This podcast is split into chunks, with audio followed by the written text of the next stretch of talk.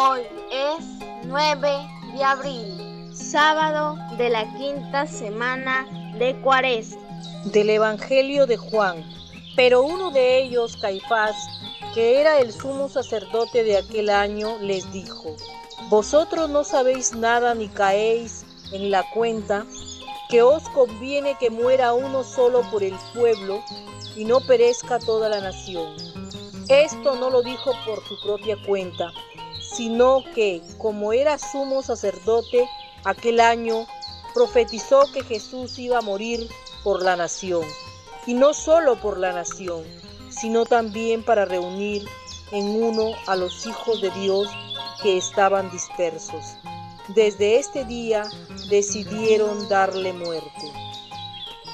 Buenos días hermanos y hermanas. Desde Chulucanas, Piura, Perú, al canto del gallo, pedimos la bendición de Dios para nuestras familias.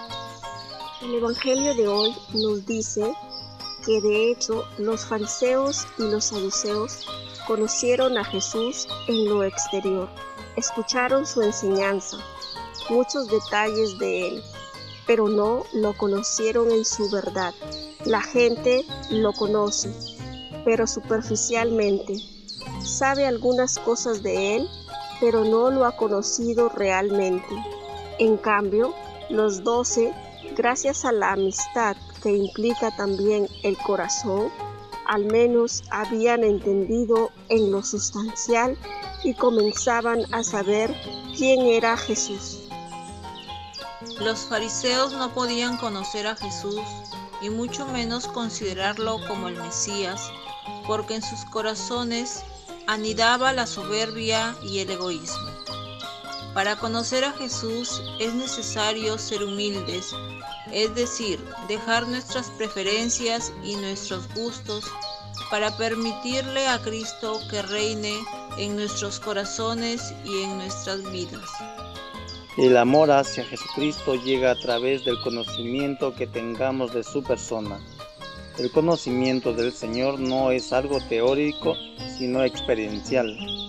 La experiencia de Cristo comienza en el reconocimiento de todo lo que Él ha hecho por mí. Jesucristo me amó y se entregó por mí en la cruz. Cristo me amó primero y ahora es mi turno de corresponder a su amor.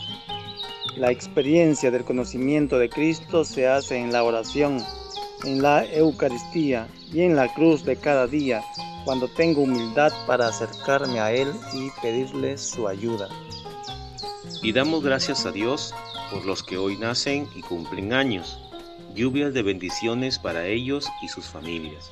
Y rezamos por todos los enfermos y por quienes se han encomendado a nuestras oraciones, de modo especial por Felicita Paz Tacure, Pedro Puel López y Adrián Pérez Yahuarcani.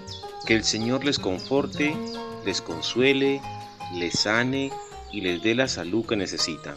Y oramos por todos los difuntos, que descansen en paz y que Dios consuele a sus hermanos, familiares y amigos. Jesucristo, Rey y Señor de mi alma Dame la gracia de conocerte cada día más para poder amarte con mayor sinceridad.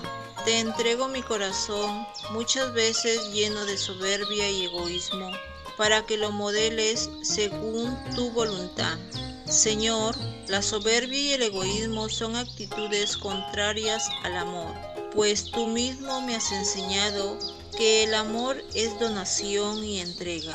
Enséñame pues a amarte como tú me has amado. Y recibimos la bendición del Padre Luis Jaramillo Yangua, coordinador del equipo diocesano de animación pastoral, diócesis de Chulucanas. La bendición de Dios, Padre, Hijo y Espíritu Santo, descienda sobre cada uno de ustedes y les acompañe para siempre. Una producción de Alcanto del Gallo.